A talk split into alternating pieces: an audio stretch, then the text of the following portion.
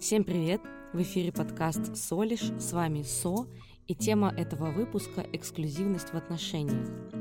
Что такое эксклюзивность? Эксклюзивность переводится как исключительность.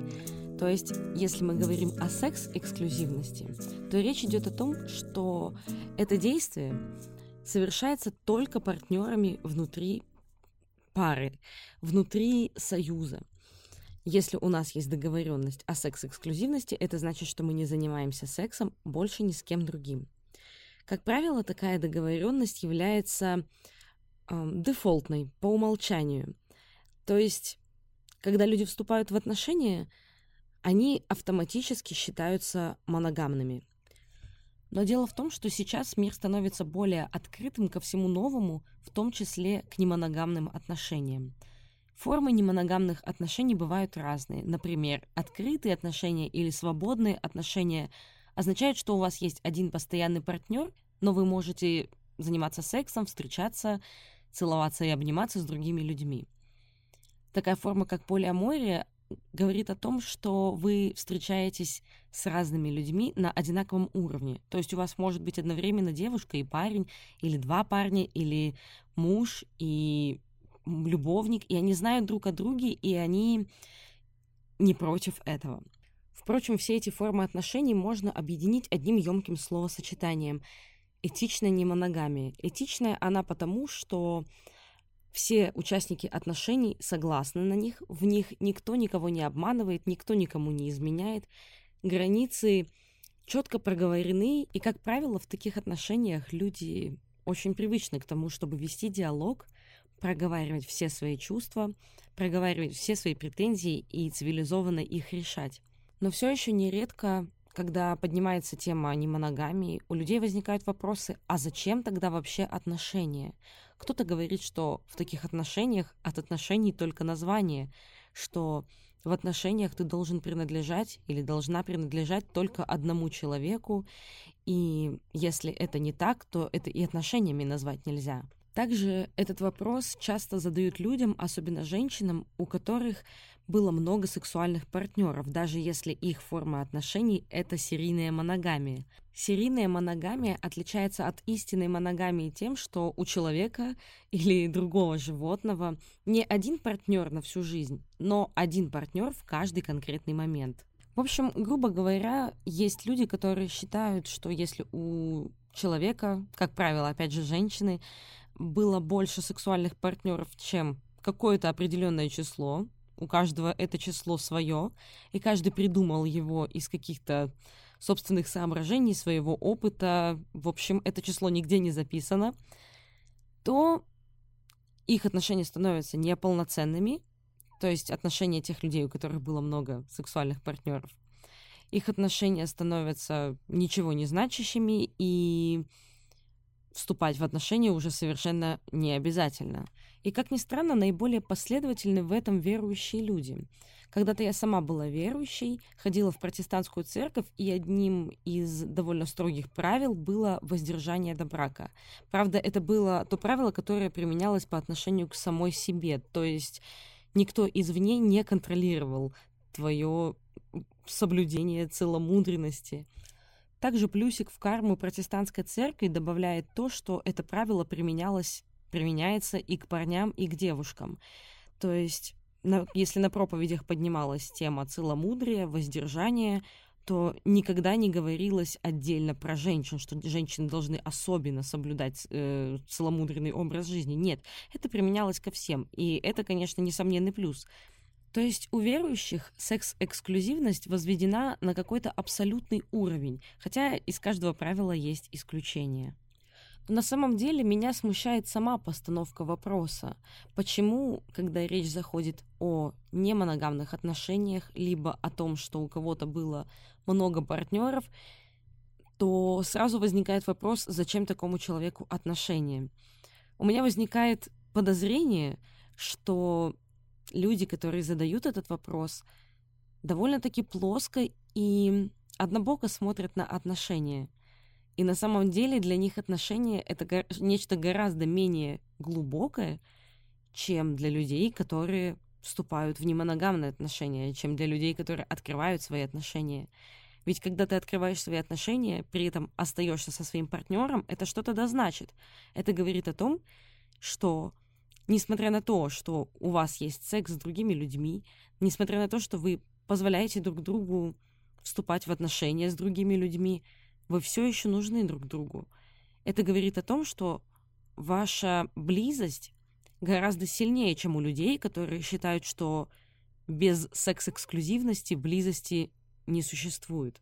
Конечно, как я уже сказала, из любого правила существуют исключения, и есть такие немоногамные или секс-инклюзивные пары, которые придерживаются такой формы отношений, потому что боятся близости, или потому что им просто так удобно, или они очень хорни и не могут с этим справиться. Но в любом случае, э, те, кто пишет об этичной немоногамии, говорят не об этой стороне вопроса. Они говорят именно о той форме, когда люди договариваются, когда люди очень четко понимают свои желания, свои страхи, понимают, откуда исходит ревность, откуда исходит желание контролировать партнера, и проговаривает все это. Возвращаясь к разговору о религии, когда я была верующей, я сама задавалась вопросом, а зачем жениться, если вы уже переспали?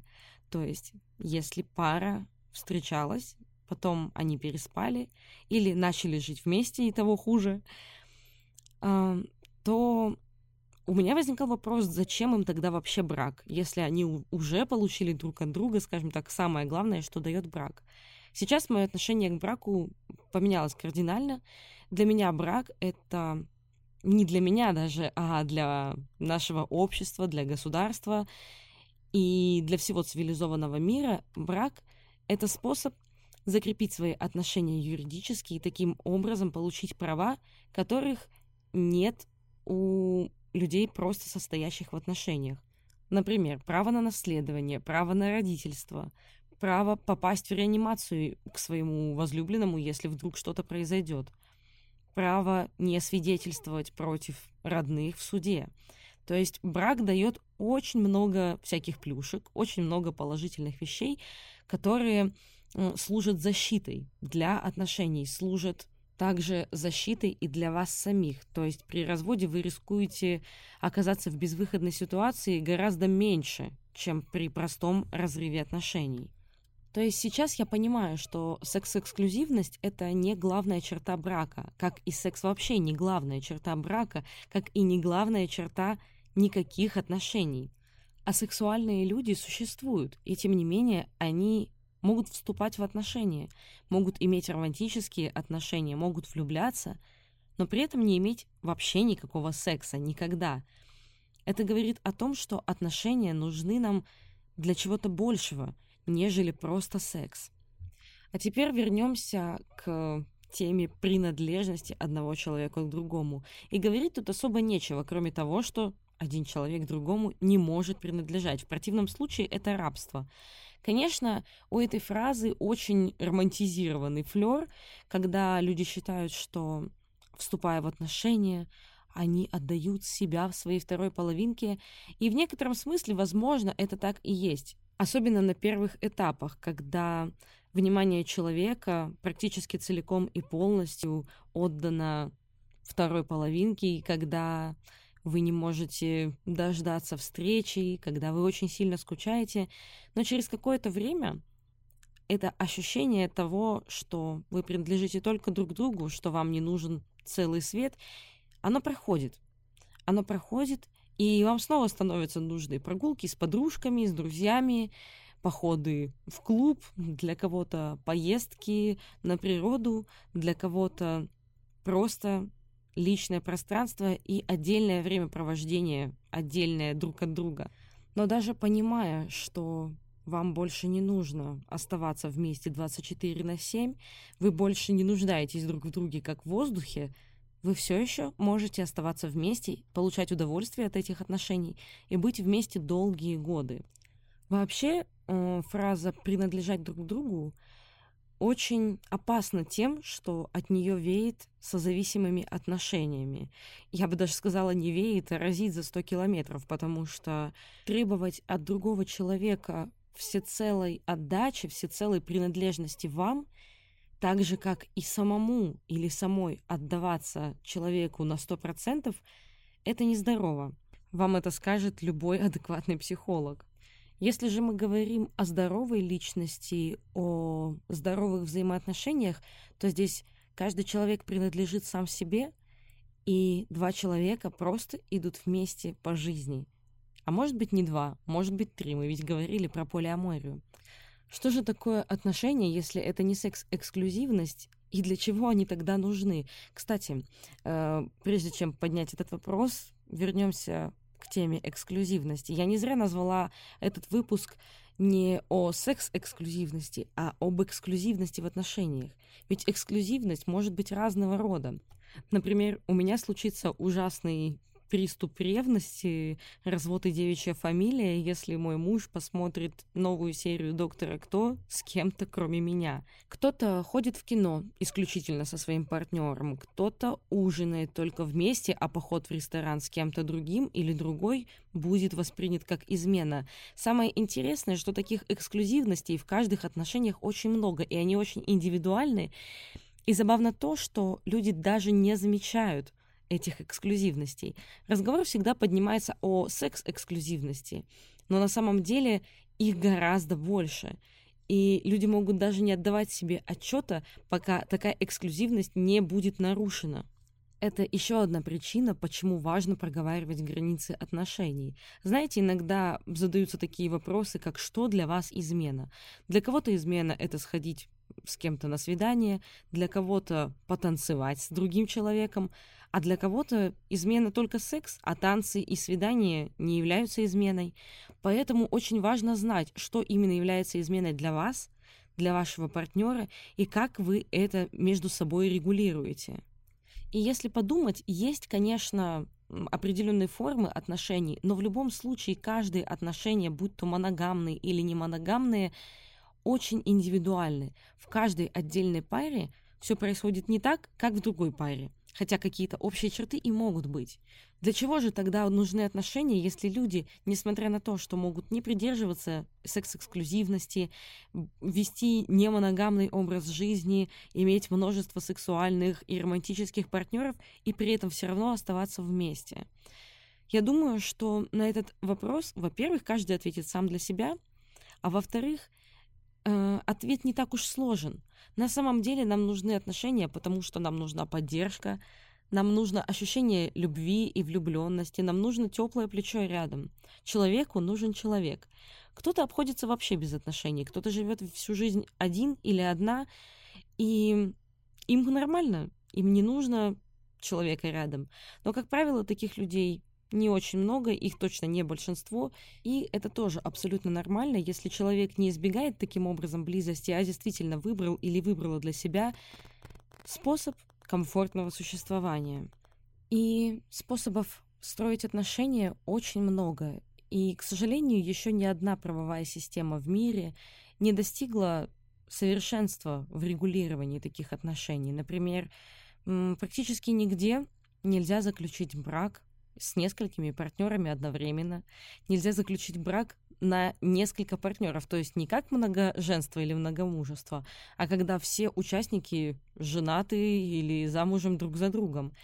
Нельзя заключить союз сородительства, когда люди не состоят в браке, но имеют общих детей и воспитывают их. Впрочем, официальные институты, наверное, всегда очень сильно отставали и отстают от нужд современного общества. Отношения бывают разными, как и способы их построить. В любом случае, эти формы и способы должны исходить из нужд, потребностей и конкретных людей, состоящих в этих отношениях, а не из каких-то общественных установок, твердых догматических правил или стереотипов.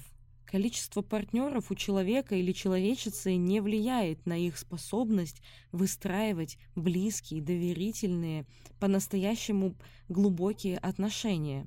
Практически каждый и каждая из нас желает и стремится быть любимой, понятой, принятой и давать это своему близкому человеку взамен. Но на самом деле даже если отношения не глубокие, даже если это отношения на одну ночь, но они приносят положительные эмоции, и все участники этих отношений согласны на такой расклад, эти отношения имеют право на существование. Отношения же, которые выглядят внешне правильными, могут быть преисполнены насилия, абьюза и быть невыносимыми для участников этих отношений. Так что лучше быть внешне неправильными, быть может быть, в чем-то осуждаемыми обществом, но при этом быть счастливыми, или соответствовать каким-то внешним рамкам и ненавидеть свою жизнь.